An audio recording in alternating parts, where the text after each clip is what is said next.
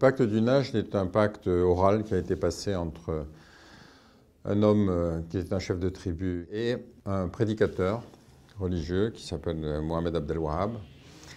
Le, principe du pacte étant que c'était une espèce d'ambition commune, pour l'un d'unifier la péninsule, pour l'autre de propager sa version de l'islam qu'on a appelé le wahhabisme, et puis qui ensuite s'appellera le salafisme. C'est un pacte qui se fait au XVIIIe siècle et qui va amener progressivement la conquête de la, de la péninsule, sous l'autorité de la famille des Saouds, mais avec évidemment associé directement au pouvoir tous les descendants d'Abdel qui s'appelle la famille Al-Sher. Alors ça dit de l'ADN de l'Arabie Saoudite d'abord que évidemment la religion, la version officielle de l'islam euh, qui est en Arabie Saoudite, c'est le wahhabisme, c'est-à-dire une version qui est extrêmement euh, radicale, intégriste, etc. Alors je la définirai en termes d'idée politique parce que je crois que c'est la meilleure des définitions qu'on puisse donner. C'est un théologien musulman qui m'a dit ça. Il m'a dit c'est la version la plus raciste, la plus sexiste, la plus antisémite, la plus homophobe, la plus misogyne, la plus sectaire de l'islam. Bon, donc vous avez à peu près la définition du wahhabisme. Et dans l'ADN du régime, donc, parce que dès la constitution du régime en 1931, il y a écrit dans le principe constitutionnel que la famille saoud doit aider à la propagation du wahhabisme. Accessoirement, euh, les oulémas de l'époque demandent que les chiites d'Arabie saoudite soient convertis de force quand même. Hein. ils le demandent à ce moment-là. Donc si vous voulez, vous avez toutes les caractéristiques là. Le régime doit porter la propagation du wahhabisme. Et en même temps, il a cette espèce de tropisme anti-chiite qui évidemment sort de la dynastie, de la, famille Al-Sher et de tous les oulémas qui vont être formés dans cette idéologie, avec l'idée que les chiites sont un ennemi de l'intérieur de l'islam.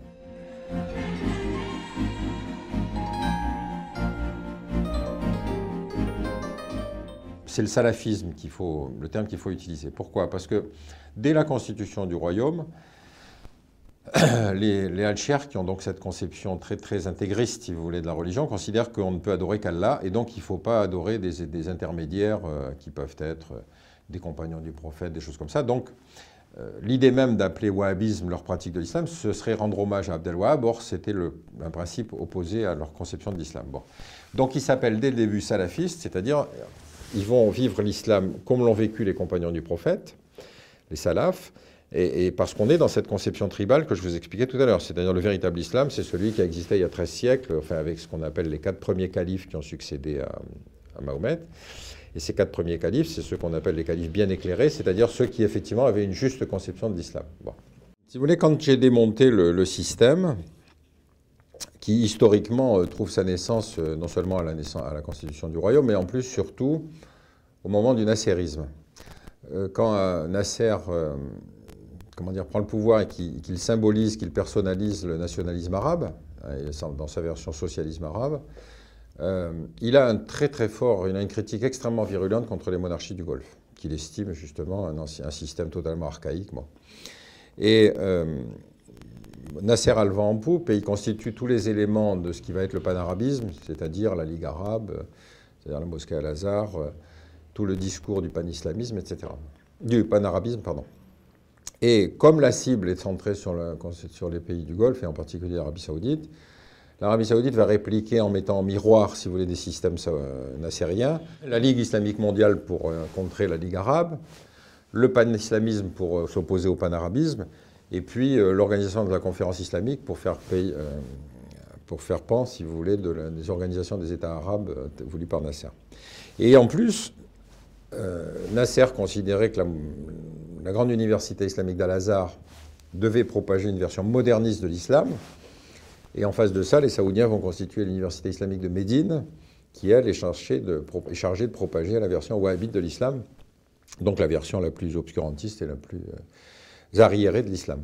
Ce système s'est mis en place progressivement, et puis évidemment, au fur et à mesure de l'histoire, notamment après 73, quand tout à coup le régime, les Saouds profitent tout à la fois de l'écroulement du socialisme arabe, puisque la défaite de la guerre des six jours ruine définitivement le socialisme arabe, et puis de l'extraordinaire boom du prix du pétrole, va bénéficier de ressources immenses qui vont commencer à faire de son action diplomatique religieuse un axe extrêmement puissant.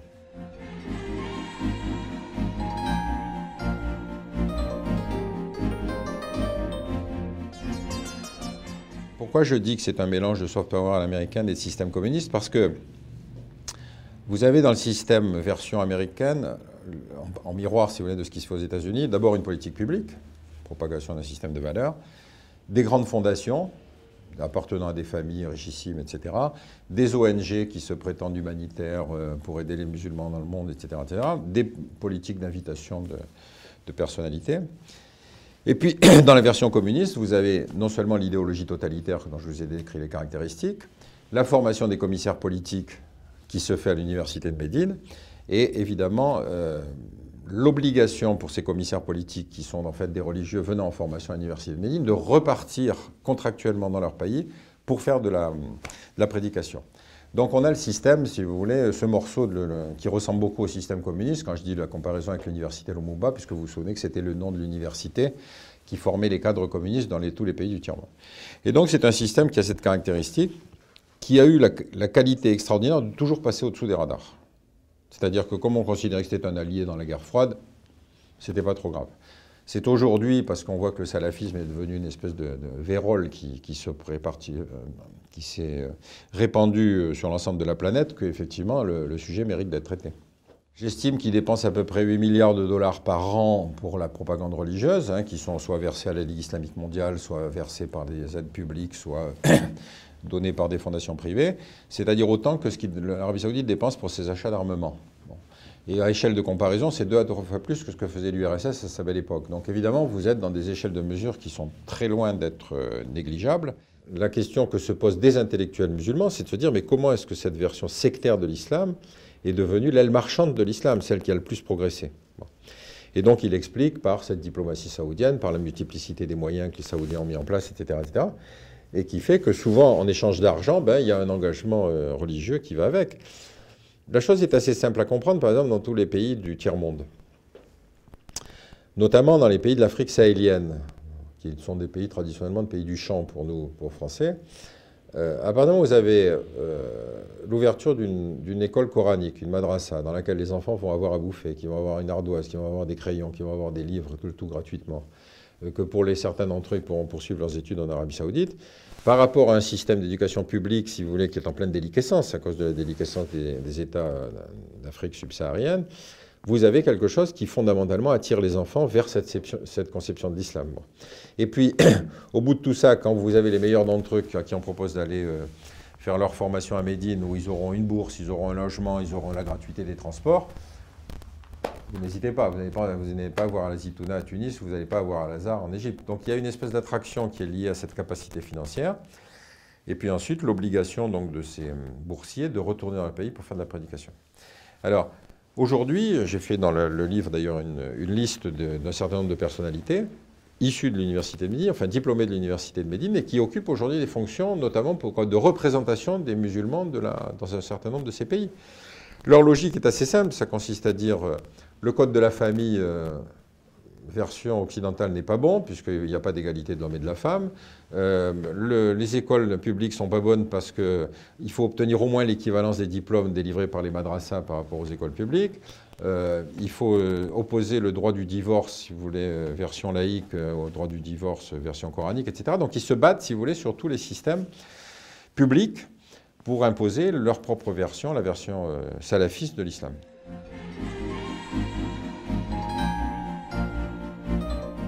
La feuille de vigne, si vous voulez, qui existait sur l'Arabie saoudite pendant toute la guerre froide, où on s'est dit avec l'Afghanistan, c'est important que les Saoudiens euh, euh, soient avec nous pour lutter contre la, laïcité et la communiste, on s'est aperçu que progressivement, en fait, que l'Arabie saoudite avait sa propre stratégie diplomatique, quand en Afghanistan, ce qui les intéressait, c'était notamment d'installer au Pakistan des madrasas, des écoles coraniques wahhabites, qui allaient donner naissance quelques années plus tard aux talibans, qui étymologiquement signifie les étudiants en religion. Et personne n'a vu arriver les talibans, parce que tout le monde pensait que c'était la guerre entre Massoud, Gulbuddin Akhmatyar, etc. Non. Ce qui était intéressant, c'est ce mouvement de fond que nous n'avons pas vu venir. Alors, très satisfait de la disparition de l'URSS, les États-Unis n'avaient pas, de problème à négocier avec les talibans à l'époque. Hein. Ils pouvaient détruire les Bouddhas de Bamiyan, c'était pas dramatique. Donc c'est à partir du moment où effectivement on s'aperçoit que ces salafistes provoquent les années sombres en Algérie, 10 ans de guerre civile, 500 000 morts, etc., euh, qu'on va les retrouver dans différents endroits de la planète, qu'on commence à se préoccuper de ça, et en particulier le fait qu'on les, retrouve ici maintenant. Hein. Donc euh, tout ça a fait que tout ce qui était une espèce de, myopie volontaire des pays occidentaux à l'égard de l'Arabie saoudite est aujourd'hui en train d'éclater. Aux États-Unis, le débat est d'une virulence très très grave sur, sur ce que doit, la relation avec l'Arabie saoudite. L'originalité de l'Arabie saoudite en termes politiques, c'est que c'est une grosse PME familiale avec deux familles qui se partagent le pouvoir, qui sont les Saoud et les Al-Cher. Dans les PME familiales, euh, les problèmes se règlent en famille. C'est comme dans les mafias, hein. on ne va pas vous exposer les différentes tendances qui existent à l'intérieur de la famille. Donc euh, le pouvoir est incontestable pour ce qui est la diplomatie étatique, euh, l'organisation politique du système, etc. Et le pouvoir est total du côté des oulémas sur tout ce qui est contrôle de la société et diplomatie religieuse. Donc vous pouvez dire qu'il est, est uni ou il n'est pas uni. Enfin, il a de toute façon cette alliance qui fait que les Saouds comme les Al-Shers considèrent que leurs intérêts sont liés. L'un ne peut pas affaiblir l'autre. Voilà. Donc, euh, on pouvait dire de cette façon-là que c'est un pouvoir uni, oui, homogène. Ce régime uni, il a quand même une contradiction qui est structurelle. C'est-à-dire, à chaque fois que les, les Saouds sont menacés par une menace extérieure, ils en appellent aux Occidentaux. Ah, ça s'est passé en 91, ça s'est passé en 79 quand il y a eu l'occupation de la Grande Mosquée, et ça se passe encore aujourd'hui, notamment contre Daesh. Et donc on est dans un système où, à chaque fois qu'ils en appellent aux mécréants pour les sauver, vous avez les oulémas qui vous disent Ah ouais, c'est pas bien, ça ne devrait pas être fait comme ça, mais enfin, on va vous trouver une excuse religieuse. Donc, si vous voulez, les oulémas sentent que leur propre avenir se joue aussi dans la survie de la dynastie saoud. Donc, ils font des contorsions intellectuelles et théologiques comme sont capables de faire les jésuites chez nous, si vous voulez, pour expliquer une chose et son contraire. Et donc, euh, cette contradiction structurelle, si vous voulez, est une contradiction qui ponctue euh, l'histoire du régime et qui, à chaque fois que les Saouds en appellent aux mécréants, ben, ils donnent un peu plus aux oulémas pour les calmer, en leur donnant plus de moyens, en leur donnant plus, de, par exemple, de capacité de gestion sur la société saoudienne. Des gens qui connaissent l'Arabie saoudite depuis, plusieurs, depuis 50 ans disent, mais il y a 50 ans, les Occidentales n'étaient pas obligés de se voiler, elles pouvaient sortir les bras nus, elles pouvaient conduire, etc.. Donc il y a une espèce de crispation de la société saoudienne qui tient en particulier qu'à chaque fois, la dynastie saoud donne plus de pouvoir aux oulémas. Et en particulier sur la politique extérieure, ça va leur donner plus de moyens et plus de capacité à agir. Le paradoxe de la situation qu'on connaît aujourd'hui, c'est que la fracture euh, entre le régime et ses religieux date grosso modo de 91. C'est-à-dire 91, l'invasion du Koweït par l'Irak, vous vous souvenez, et les Saouds se voient proposer par Ben Laden, revenant avec ses, anciens combattants d'Afghanistan, auréolé de la victoire contre l'armée soviétique, se voit proposer par Ben Laden de défendre lui-même avec des, troupes musulmanes euh, le territoire. Les Saouds considèrent que ce n'est pas très sérieux, donc ils en appellent aux Américains. Et en fait, à ce moment-là, si vous voulez, les plus radicaux de ces oulémas, de même que les plus radicaux de ces combattants qui étaient allés par partis faire le djihad, considèrent qu'il y a une trahison et donc vont commencer les vagues d'attentats sur le territoire saoudien, d'abord par des hommes d'Al-Qaïda, et puis aujourd'hui par les hommes de Daesh. Alors, ce qui est paradoxal aujourd'hui, c'est que Daesh, est intellectuellement, théologiquement, euh, euh, sentimentalement, si vous voulez, est un enfant euh, du système wahhabite. Hein, c'est des salafistes pur jus. c'est le docteur Frankenstein qui a, qui a, laissé naître son monstre, si vous voulez, et qui évidemment demande aujourd'hui qu'on l'en débarrasse. Dans le roman de Marie Shelley, Frankenstein, euh, le, docteur meurt avec le monstre. Hein. Et là, nous, on voudrait sauver le docteur mais, et euh, battre le monstre. Pourquoi j'insiste là-dessus? Parce que quand on décide l'intervention internationale contre Daesh, l'Arabie Saoudite met quelques moyens, hein, ce n'est pas, pas, le gros effort de défense, ils mettent autant d'avions que le Danemark et la Hollande réunis. Pour vous dire que ce n'est pas un engagement militaire euh, très puissant. Ils ont 450 avions de combat, il y avait de quoi faire, ils ne l'ont pas fait. Et surtout, dès qu'ils décident d'attaquer le Yémen, tous les pays arabes se retirent. C'est-à-dire qu'on est dans cette situation aujourd'hui qui est analogue à celle de 91, c'est-à-dire ce sont les Occidentaux qui se battent contre Daesh, en tout cas dans l'opération aérienne, et par contre l'Arabie saoudite s'occupe des chiites du Yémen. C'est-à-dire que, encore une fois, leur ennemi principal, ça reste les chiites, et ils ne peuvent pas combattre Daesh, puisque pour leur société, ce serait quelque chose d'incompréhensible que d'aller se battre contre quelque chose qui a exactement le même système de valeurs que l'Arabie saoudite. Si on se bat contre, contre Daesh parce qu'il décapite, il coupe les mains des voleurs, il opprime les femmes, il interdit d'autres religions, pour défendre l'Arabie saoudite qui coupe les mains des voleurs, qui décapite, qui opprime les femmes et qui interdit d'autres religions, il y a un côté euh, paranoïaque, si vous voulez, euh, enfin schizophrène plutôt, qui est la diplomatie occidentale dans la région. Et les salafistes n'ont aucun problème à insister là-dessus, en disant euh, la dynastie saoud, vous voyez, finalement, ils sont fondamentalement maqués avec les Occidentaux, donc ce ne sont pas des vrais musulmans, ce ne sont pas des vrais salafistes. C'est pour ça qu'aujourd'hui, l'Arabie saoudite est menacée par le monstre qu'elle a créé.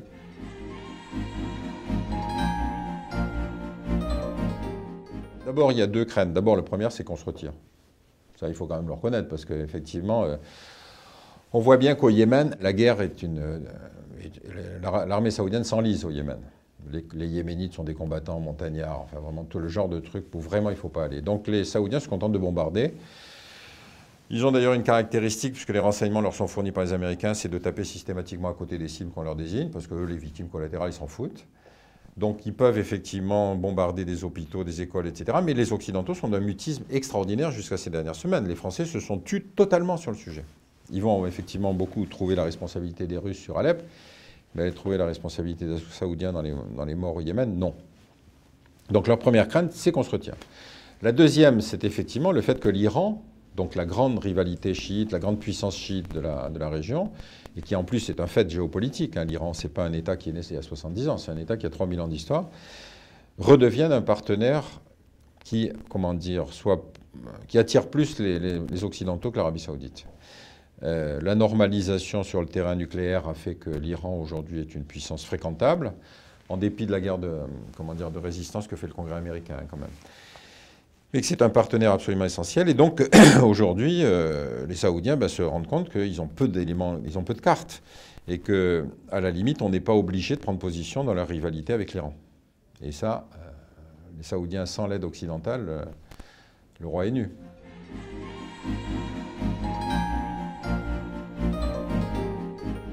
Non, je crois que c'est faux. L'histoire commence avec le pacte du Quincy, qui était ce, pacte euh, oral d'ailleurs que Roosevelt 3030 de la conférence de Yalta, euh, qui rencontrant le roi Ibn Saoud, euh, discute avec lui sur l'avenir de la région.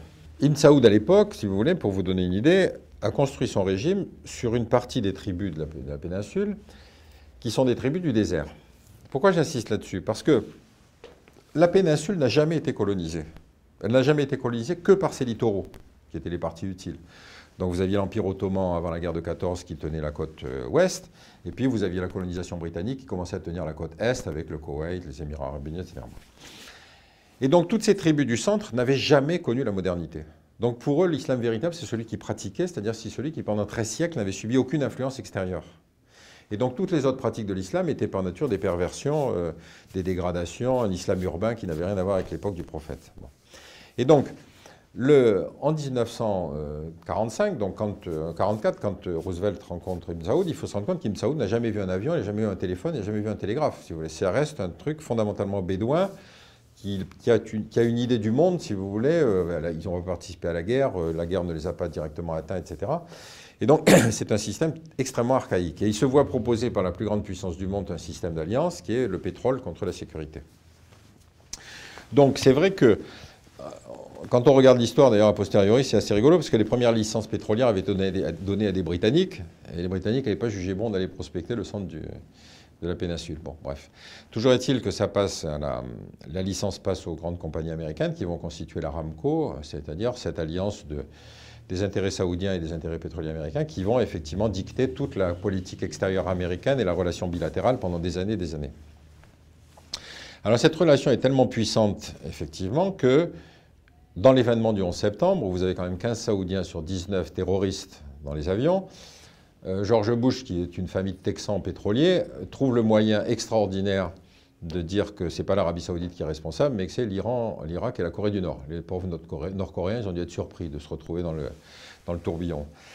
Et donc, cet extraordinaire tour de passe-passe vous montre l'extraordinaire collusion qu'il y avait entre les intérêts saoudiens et certains intérêts pétroliers américains. Et donc, euh, épisode euh, peu connu mais très important, le Congrès américain fait un rapport sur les attentats du 11 septembre, dans lequel il y a 28 pages concernant la, responsabilité de citoyens saoudiens dans l'organisation des attentats, et George Bush décide de classifier ces 28 pages et donc de les extraire du truc, du, rapport du Congrès, et donc de ne pas les publier. Donc vous avez tous les éléments, si vous voulez, d'un rapport bilatéral euh, totalement pervers dans une démocratie, etc. Alors vous connaissez la suite, l'invasion de l'Irak, enfin tout ça. Paradoxalement, l'invasion de l'Irak était mal vue par les Saoudiens parce qu'ils avaient l'impression que l'Irak de Saddam Hussein, en dépit de tout, était le barrage contre l'Iran. Donc la chose se décide sans eux. Et ils sont très surpris de constater que euh, les Américains, euh, les républicains, les stratèges du Parti républicain américain ont décidé cette opération sans les tenir informés. Bon, on connaît la suite de la pagaille que ça va laisser sur place. Et donc le lien est un lien compliqué parce que vous avez les intérêts des uns et les intérêts des autres. Euh, le mariage absolu qu'on avait avec George Bush et puis euh, quand il était euh, président des États-Unis, ne, va pas se renouveler par la suite. C'est-à-dire qu'effectivement, on va avoir, notamment avec Obama, une prise de distance beaucoup plus importante. Il est moins soumis que d'autres présidents américains à cette influence saoudienne, etc. Et donc, il a pris ses distances, il a normalisé avec l'Iran, il a donc fait des choses qui montrent que ce n'est pas une gestion mécanique. Euh, les Américains n'ont d'ailleurs aucun intérêt à gérer directement les, Saoudiens. Contrairement à ce qu'on affirme, ce n'est pas une gestion par les Américains de l'Arabie saoudite. C'est un intérêt bien compris.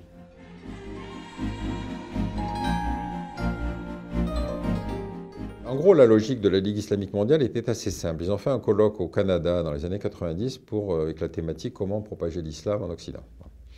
Et leurs conclusions sont très intéressantes parce qu'ils disent le modèle le plus important, c'est le modèle communautariste. Pourquoi le modèle communautariste? Parce que si des communautés ont des droits, les musulmans doivent avoir les mêmes. Et donc leur revendication consiste pour l'essentiel à dire il faut qu'on puisse avoir des écoles coraniques et des tribunaux islamiques. Alors c'est ce qu'ils ont fait par exemple au Canada, où ils ont dit les Ukrainiens ont un droit civil à eux, donc nous, il faut qu'on puisse avoir le droit euh, coranique, etc. Alors, les écoles coraniques implantées par les Saoudiens, il y a eu des rapports d'inspection faits aux États-Unis et au Canada, euh, aux États-Unis et en Angleterre, qui montrent que l'enseignement dans ces écoles coraniques est le programme saoudien. Programme saoudien, c'est-à-dire les juifs sont des chiens et des hypocrites, les occidentaux sont des menteurs, euh, les mécréants doivent tous être massacrés, etc. etc. Le, voyage scolaire, c'est le pèlerinage à la Mecque, et puis l'interdiction de fêter le Noël pour les enfants qui ne sont pas musulmans. Donc c'est une conception exactement analogue à celle de l'Arabie saoudite, c'est-à-dire ce serait le seul système qui, avec une version aussi obscurantiste, aussi raciste, aussi homophobe, aussi misogyne, aussi sectaire, serait capable de former des démocrates. Ce n'est pas vraiment le résultat en général que ça donne à la sortie. Le deuxième chose, c'est les tribunaux islamiques. Les tribunaux islamiques, c'était pareil, il faut faire prévaloir le droit euh, de la charia. Le problème s'est posé pour les compatibilités entre du droit coranique et du droit euh, pénal classique, puisque dans le droit coranique, ben, ma foi, si vous frappez votre femme, ce n'est pas du, pénal, c'est du civil. Et en général, il n'y a même pas de poursuite civile d'ailleurs. Tandis qu'au Canada, ils ont quand même constaté que dans certains cas, effectivement, ce qui normalement relevait du pénal était jugé par des tribunaux islamiques, et donc ils ont contesté, si vous voulez, cette capacité d'autonomie, de, ce droit à l'autonomie des tribunaux coraniques. Et finalement, au Canada, ils ont décidé de revenir complètement en arrière. Ils ont surtout supprimé. Euh, donc vous avez effectivement cette stratégie dans les pays communautaristes qui aboutit au bout du compte à faire des espèces de quartiers salafistes, c'est-à-dire des endroits dans lesquels vous avez le cas en Angleterre, vous avez des trucs qu'on appelle des charia zones, dans les cas l'entrée de quartier, où vous avez un panneau disant ici pas de drogue, pas de tabac, euh, les femmes voilées, enfin tout ce que vous voulez. Dans les pays comme la France qui refusent le communautarisme, alors là c'était très simple, c'est parce que c'est des islamophobes, ça peut être que ça l'explication. Donc vous avez le propos qui est aujourd'hui tenu par la collective contre l'islamophobie en France, c'est-à-dire le musulman a toujours raison et donc euh, tout le reste c'est de l'islamophobie c'est la posture où quand on interdit le voile intégral, c'est parce qu'on est islamophobe, c'est pas parce qu'il y a une loi de la République qui oblige à l'individualisation des personnes, à la reconnaissance, etc. etc. Donc vous avez euh, une stratégie qui est assez cohérente et puis qui fait que ces, quartiers ghettoisés, si vous voulez, ont une logique politico-religieuse. C'est-à-dire, ils disent pas nous voulons pratiquer notre religion, ils disent tout droit qui s'oppose à notre conception de la religion est un droit qui par nature doit plier devant notre conception de la religion. Exemple classique, c'est le voile intégral. Euh, s'ils disent euh, le, Coran l'impose, ce qui n'est pas vrai d'ailleurs, si on s'oppose à ça, c'est parce que la République française est islamophobe. Autre exemple connu, c'est celui de la piscine de Lille, où la mairie de Lille avait, à la demande de femmes, de toute nature, avait demandé à ce qu'il y ait des heures réservées aux femmes, parce que c'était des femmes obèses, des femmes qui avaient assez d'être embêtées par les garçons dans la piscine, etc. Bon. Et la, la mairie de Lille accorde des heures réservées aux femmes. Et comme la piscine est dans la banlieue sud de l'île, ben, des femmes musulmanes vont s'inscrire profitant de cette opportunité. Puis ensuite, les femmes musulmanes vont demander qu'on obture toutes les baies vitrées pour pas qu'on les voit de l'extérieur. Après, elles ont demandé que tout le personnel soit féminin. Et après, elles ont demandé que des heures leur soient réservées. Bon, à ce moment-là, la mairie a tout supprimé. Donc, vous voyez, cette logique est une logique de progression politico-religieuse, consistant toujours à expliquer que si on s'oppose à cette demande, c'est parce qu'on est islamophobe. C'est un piège dans lequel il ne faut pas tomber, mais dans lequel beaucoup d'hommes politiques ont reculé. Parce qu'à chaque fois qu'on parlait de ça, ils disaient Oh là là, mais c'est très faire très attention, euh, l'islam, machin, etc. Donc, euh, le système français a été un peu tétanisé par cette, euh, cette espèce de réveil identitaire et en particulier par la, posture des salafistes. Et elle en a laissé passer des choses qui étaient inadmissibles. Découvrir en janvier 2015, après les attentats de Charlie Hebdo, que la prison est un lieu de radicalisation, alors qu'on n'avait jamais réglé la question des aumôniers musulmans en prison, parce qu'on disait loi de 1905, on ne peut pas faire, etc. Je veux dire, c'est une espèce de, paralysie intellectuelle, de fainéantise intellectuelle dramatique. Il y avait un, professeur au Collège de France, euh, un type s'appelait Mohamed Harkoun, qui demandait qu'on crée en France un institut de théologie musulmane. Euh, alors, vous imaginez immédiatement comment l'Institut de théologie musulmane, il n'en est pas question, la France, le pays de la laïcité, l'université, le CNRS, etc. Son idée était assez simple, c'était de dire un, musulman démocrate, aujourd'hui, ne peut travailler que dans une démocratie. Il ne peut pas aller travailler à Lazare, il ne peut pas aller travailler à Zitouna, il ne peut pas aller travailler à Fortiori à Médine. Donc aidez-nous à mettre en place la formation des imams, etc. Il avait négocié avec l'université de Strasbourg dans le cadre du Concordat, qui existe, vous savez, avec l'Alsace. Et puis, quand il a demandé rendez-vous cabinet de Jospin, ben, il y a probablement un connard de son cabinet qui a dit non, non, il ne faut pas le rencontrer. Le truc, la laïcité, 1905, les élections qui approchent, enfin, vous connaissez ce genre d'argumentaire. Et le truc est mort.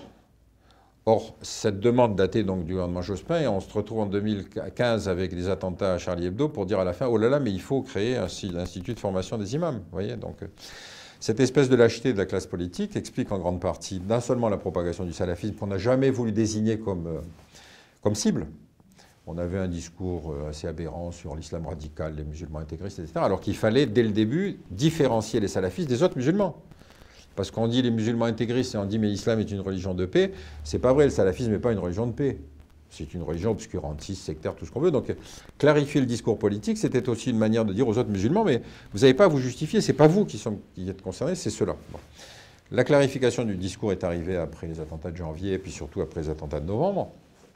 Mais il reste qu'aujourd'hui, il y a des quartiers de, dans l'espace francophone qui peuvent être en Belgique, à Verviers, à Molenbeek, en France, à, Artigat, à, la Méno, à Strasbourg, etc., qui sont de véritables quartiers salafistes, dans lesquels, effectivement, aujourd'hui, on a beaucoup de mal à avoir du renseignement, on a beaucoup de mal à lutter contre, on a beaucoup de mal à démanteler, si vous voulez, ces viviers qui, à chaque fois, ressortent au moment des attentats. C'est-à-dire qu'on retrouve toujours des connexions dans les attentats qu'ont subi la France et la Belgique depuis ces dernières années, qui remontent, si vous voulez, vers ces quartiers. Donc on a laissé une situation se putréfier, et aujourd'hui, évidemment, il faut remonter à la charge euh, avec des moyens euh, largement amplifiés ce que moi je pense, c'est qu'on ne combat pas le terrorisme avec des rafales. On combat le terrorisme avec des moyens policiers, pas avec des moyens militaires. Parce que justement, l'erreur, la provocation dans laquelle il ne faut pas tomber quand il y a un attentat terroriste, c'est de militariser la chose.